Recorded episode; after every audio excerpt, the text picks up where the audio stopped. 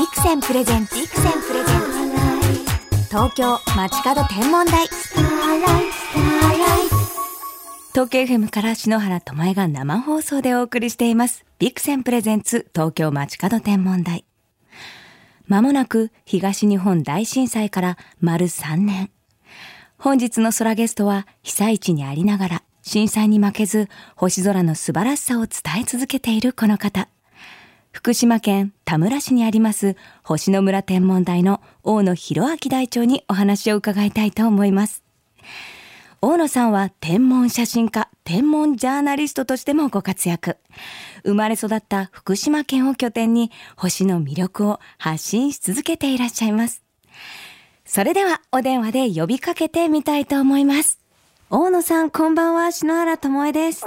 こんばんは、大野です。どうも、よろしくお願いします。はい、大野さんは実は篠原のプラネタリウム解説に足を運んでいただいたことがあるんですよね。そうなんです。いかがでしたか？いや、私もあのーうちの天文台プラネタリウムあって、私も解説やってるんですが、はい、福島の星野村天文台ですよね。学ばせられましたよ。解説というと、はい、一方的におしゃべりしてしまうじゃないですか。まあ、ところが、篠原さんは、うんみんなに声かけながらお話しなさってたじゃないですか。そうですね。皆さんに尋ねながら。小さい子供さんも最初は声が小さかったんだけど、はい、だんだんだんだん声が大きくなっていって、ええ、僕知ってるよとか、ベテルギウスとかって言って、いろいろ声が高くなったじゃない。そう、シリウスとかね、声が小さかった時には、みんな大きな声でシリウスってこう盛り上げながら解説をライブ感でしたんですよね。そらおじさんもね、そらおじさん。ベテルギウス。あ、おっしゃってくれました？で、みんなわかるかなって言ったら照れてたので、もっと大きな声で言うよって言って、リゲルって言って。あれは、あれいい雰囲気だね。あそうですよね、うん、私もね、もうそういう雰囲気にしないといけないと反省しましたよ。あそうですか？大野さんもあの福島の星野村天文台で解説とかもされてるんですか？そうなんです。あの、うん、日中はね望遠鏡で太陽を見せて、ええ、であの夜は夜間公開ということで星をお見せして、え、で。プラネタリーも小さいんですけども、あの60席なんだけど、逆にあのみんなの雰囲気を見て、うん、今日は子どもさんたち今日はシニアの方たちっていう格好で、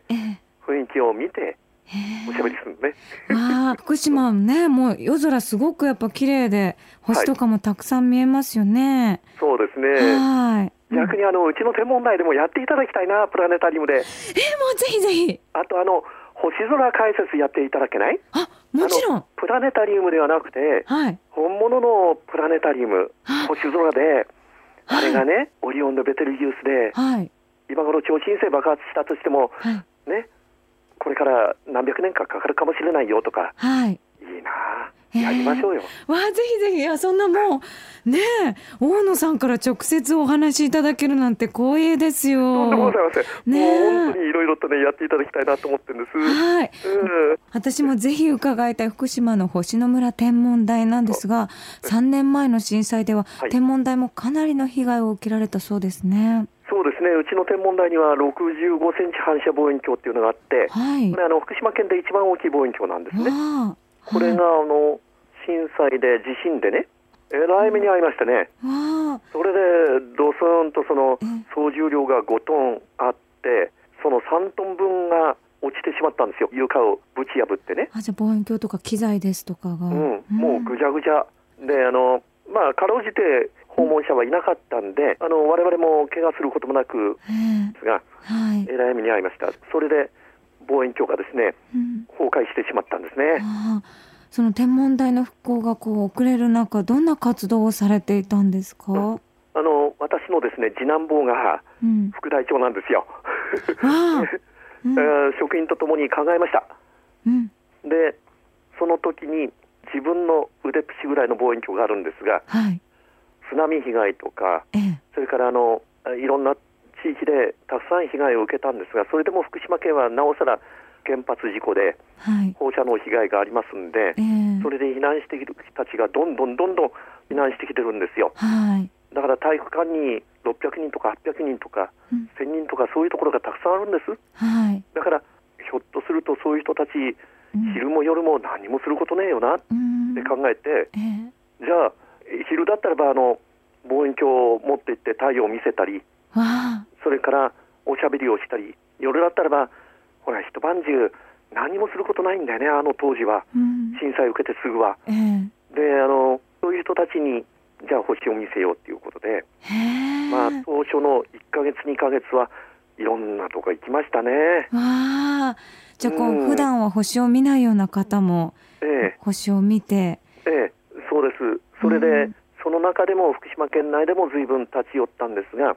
それからビクセンの社長に小野さん、こういうところに行ってくれねえかなって言われて、お声がかかって。そうそう、陸前高田とか、うん、あの気仙沼とか南三陸町にね、足を運びました。え何箇所ぐらい伺ったんですか、あのそうですね、あの当時で2か月ぐらいで30箇所ぐらい回ったかな。それで私もあのほら被災してる人間じゃないですか、はい、望遠鏡壊れたり、はい、あの福島市の自治宅も壊れたりね、うん、散々な目に遭ってて、はい、そうすると、なんだ、あんたもさ、ひどい目に遭ってる人じゃねえの、それわざわざ来てくれたの？なんてね、なんかそんなこと言われてね、それで私もね、気持ち楽になったし、相手方の方々も、ああ、そういう人たちでさえ来てくれるんだな、我々も頑張らなきゃななんて言ってくれてね、でなおさらですね、ビスの社長も、大野さん、そんなにあっちこっち行くんだったら、製材早見版っていうのがあるんだけども、あの望遠鏡買っていただいた方々に、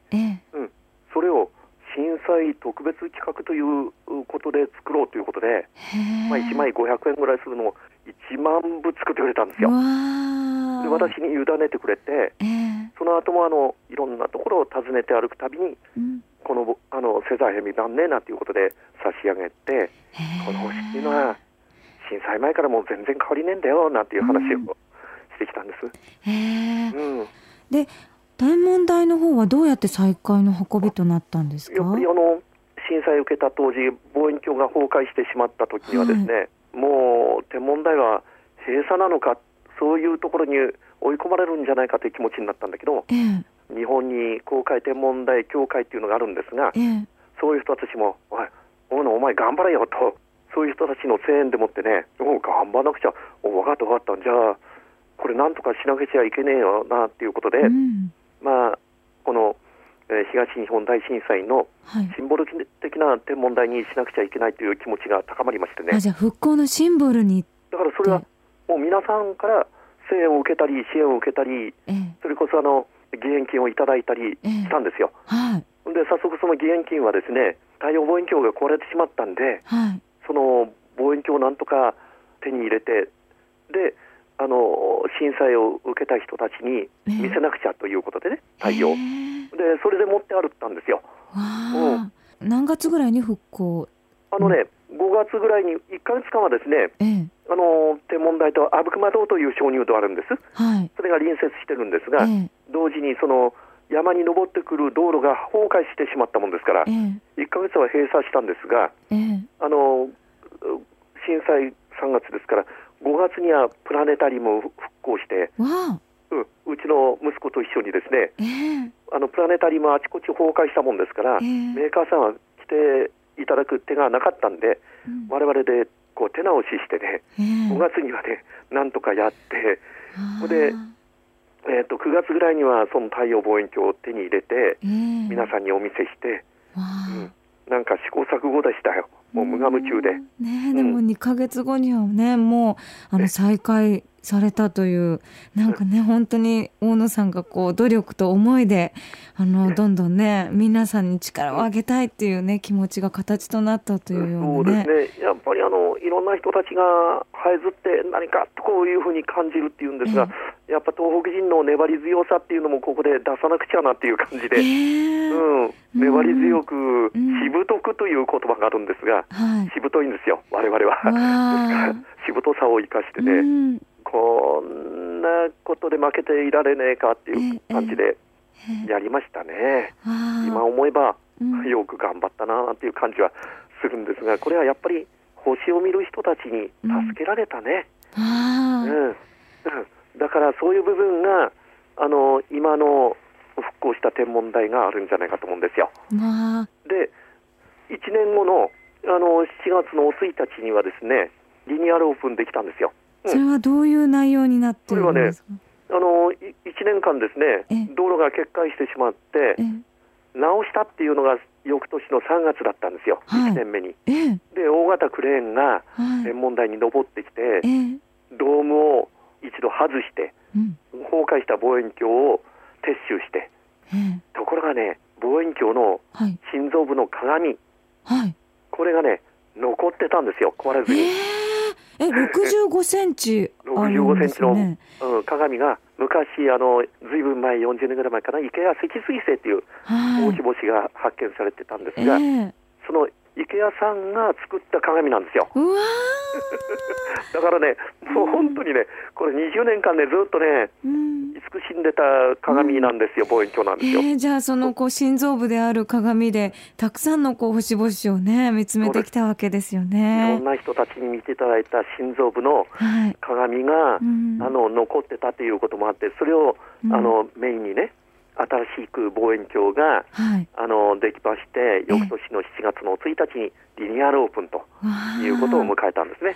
この蘇った望遠鏡には絆という名前が付けられたそうですね。そうこれはいろんな人たちに支援いただいたじゃないですか。えー、であのえー、っと日本で一番大きい望遠鏡でハワイにある望遠鏡はあのスバルっていう望遠鏡の名前つけたでしょ、はい、大きい望遠鏡にはこういう目ついてるんだけど、ええ、うちの望遠鏡の65センチぐらいだと日本中にたくさんあってこういう目ってめったについてないんですよね、はい、でもいろんないきさつがあるんで、うん、名前をつけたいということで、はい、私の 一存で、うん、絆という名前つけたんですよね、まあ、ありきたりといえばありきたりなんだけど、でも例えばほらあの人と人をつなぐ望遠鏡、はい、それから、ね、人と宇宙をつなぐ望遠鏡という意味合いで絆という名前つけたんですよ。まるでこう星座のねつながりのようにもね感じますね、絆っていう。そうでしょ？はい、うん、だから友江さんがこの前プラネタリウムで言ってたようなそういうイメージが、えー、まさにこの望遠鏡で、えー、その星座の間間にある星雲星団とかそういうものをね、うん、見ていただいたらまたすごいじゃないですか。え ー、ねあなんかこの絆っていう名前を聞いた時に、ええ、その今までこの望遠鏡がたくさんの物語そしてあの星をなんか刻んできたその絆っていう意味も、はい、あのつながるなと思って、私はなんかそういうこともありますよね。感動しました、えー、絆が捉えたこう水星やね星の写真ってとっても素敵なんですよね、はい、いろんなね写真を。まあ、私っていうのはスケッチをやったりね、もともと染め物と呉服屋なんですよ。着物に模様を描いてたんで、はい、あの友江さんもそのもう大好きです、はい、自分のお洋服作ってきたようなってあそうですね。あとあの和柄とかもすごく好きなのでお着物にも興味があるんですけれども。私は着物を染めてた人間なんで。へえ、だから星雲星団とかいろんな宇宙の、うん、そういうものはスケッチしたりしてたんですよね。はい。でそもそもがあの私の師匠っていうか、天文界の兄貴が、あの藤井明さんっていう、この前言ってましたね。藤井明さん、私大ファンで、藤井明さんの本を読んで、星座の名前ですとか、星の名前とか覚えたんです。いや、それで、絵本作家の藤井明さんにとかってこの前プラネタリウムで言ってたんで俺涙ね、はい、3回こぼれました。えー、えー、なんか大野さんともつながりましたね。そうありがたいね。あの、うん、あの福島と郡山の間なんで50キロなんですよ。えー、で今私66なんだけど、はい、66歳なんだけど、えー、あの高校生の頃から藤井さんのうちにね出入りしてましてね、え。ー、私の頃は流れ星が撮影できたっていうとお藤井さんに見せなくちゃっていうことで、あの頃バイクでね、50キロ吹っ飛んでいってね、うん、あこれは、うん、単なる傷だな。傷とかって言われて ぐわっ。結構辛口ですね。また撮影してこなきゃった、え。ー、オリオン大星雲これだけ撮れたよって、うんふんとかって言われてね、え。ー、ということで積み重ねてね、持ち込まれてね、あとオーロラ観測と日食観測とか連れて行かれてね、いろいろ二人でやってます。うわなんかあの大野さんのじゃあ師匠が藤井明さんということ、はい、じゃあ私はあの大野さんの弟子になろうかなっていうふうに 今思いましたよ。いやでもなんかこうしてお話ししてるとなんか時間を超えてなんか友達になっちゃいますね。いや友達でいましょう。空友でいましょうね。そうです。そして私あの大好きなエピソードが、はい、大野さんは福島の地名を小惑星の名前にもされているんですよね。そうですね。この前震災を受けてからあの福島県をそして宮城県あの流れてる阿武隈川とだとかね、ええ、あのいろんな名前を付けさせてもらってます。小惑星っていうのはそもそもが発見した人が命名提案権っていうのをいただけるんですが、はい、私の仲間が結構持ってて、小野さん、うん、何か一つつけたらとかってね、年に2個ぐらいいただくんですよ。でそういうのにつけて、これあの放射能で全村避難した飯舘村ってあるんですね、うん、福島県に、はい、その村長さんとも町とも村ともですね、うん、40年来のお友達なんで、飯舘村っていうのをつけさせていただいたり、はい、もちろん私の名前もついてるんですよ、ね、浦井町の名前もついてるんですが、ね、えー、そういうようなものもですねつけさせていただいてます。わあじゃあ篠原も小惑星あの持ってるので小惑星仲間ですね。おめでとうございます。名前ついたんだよね。そうなんですよ。うちの望遠鏡で、はい、あの生の篠原見ません？あし見ます。じゃあ篠原が小惑星篠原を見ます。65センチだと16星ぐらいになれば見えるんですよ。えじゃあ絆望遠鏡を使えば篠原小学生もあの以前にあの坂本九ちゃんの名前を藤井さんたちがつけたんで、はい、あの柏木由紀子さん親子うちの天文台に見に来たんですよ。わで震災の年もお見せするわけだったんだけどぐらぐらってきちゃって望遠鏡壊れたんで実は今年お見せする約束をしてるんです。うわそれと別にセッティングしましょうね。うわぜひぜひ。小惑星篠原見れたら感激ですよ。いやいいよ。宇宙空間に星が、えちょっとこうあ動いてるな時間経って動いてるなって、うん、まさに実感してこう宇宙空間を動いてるなって。これが自分の星だよって言ったら感動だよこれ。うわもうそんななんか夢のような話がなんかこう天文仲間とご一緒にお話ができて。よろしくお願いします。はい。ということで、うん、最後にこの番組をお聞きの空ガール空ボーイの皆さんに一言メッセージをいただけますか、はい。はい、あのなんて言ったってあのえ福島、今、地震とか津波とか、まあ、宮城、あの岩手とかね、はい、皆さん悩んでまして、なおさら福島は放射能でだいぶ苦労してますけども、えー、星っていうのは、その昔から全く変わりないのね。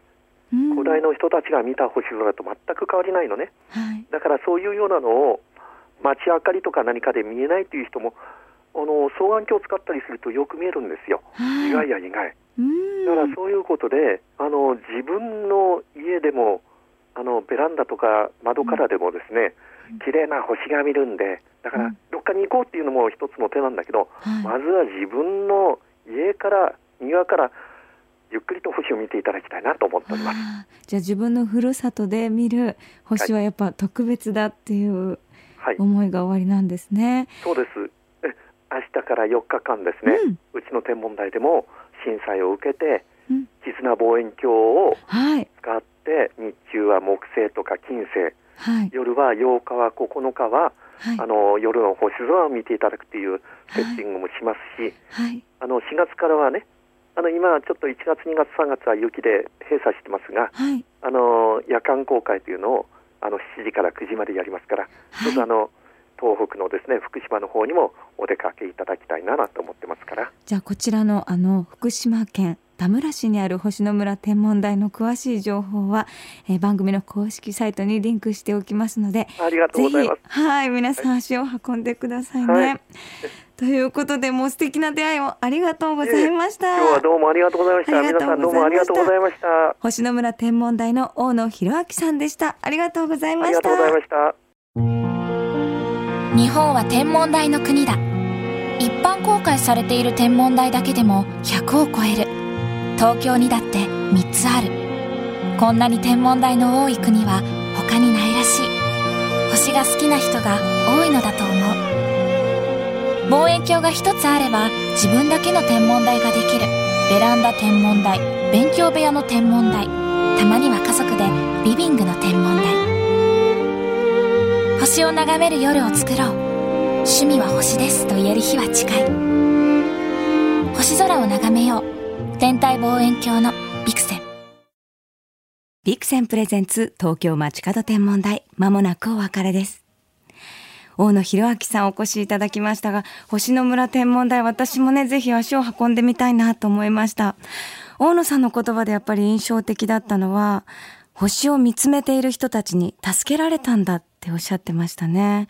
その星の輝きが、こう人の心に一度渡って、それが復興の力になったっていうのが私素敵だと思ったんですよね。星のこうキラキラとかそういう光っていうのはやっぱこう復興の力に必要だとは思うんですけれどやっぱその輝きを私たちの心で一回受け止めて変換してからそれがエネルギーになるっていうのが私はその大野さんの言葉からなんか汲み取れた奇跡だなと思いました。そのね心臓部でね65センチの篠原のね惑星小惑星篠原も見えると思うんですよね。ぜひ足を運んで、えー、そのね直接この肉眼で福島の星を見てみたいなと思いました。大野裕明さんどうもありがとうございました。では、篠原から今夜の星空インフォメーションお届けしましょう。空がすっかり暗くなった夜8時頃、南の空にはベテルギウス、シリウス、プロキオンが作る冬の大三角が昇っています。大きな三角形から目を上に向けると、キラキラとオレンジ色に輝く明るい木星が。このマイナス2.4等級の輝きとシリウスを縦に結び、さらに白いプロキオンと赤いベテルギウスを横に結ぶと、夜空にとっても大きな十字架が浮かび上がるんです。この大きな十字架が見られるのは実は今シーズン限定。なぜなら今双子座にいる木星は少しずつ東に動き次の冬には別の星座で輝くからなんです。これね特徴としてはオレンジ色の木星赤いベテルギウス白いシリウス青白いプロキオンとこう色が違うんですよね。その色の違いを結んでいくのもすごく魅力的な星座なんですよね。あのね、星座ってね、指でなぞると覚えられるの。ですからこう大きなね、十字架をこう願いながら皆さんでなぞってほしいなと思います。それでは素敵な星空ライフをお過ごしください。東京 FM ビクセンプレゼンツ東京街角天文台。ここまでのお相手は篠原智恵でした。また来週のこの時間、星とともにお会いしましょう。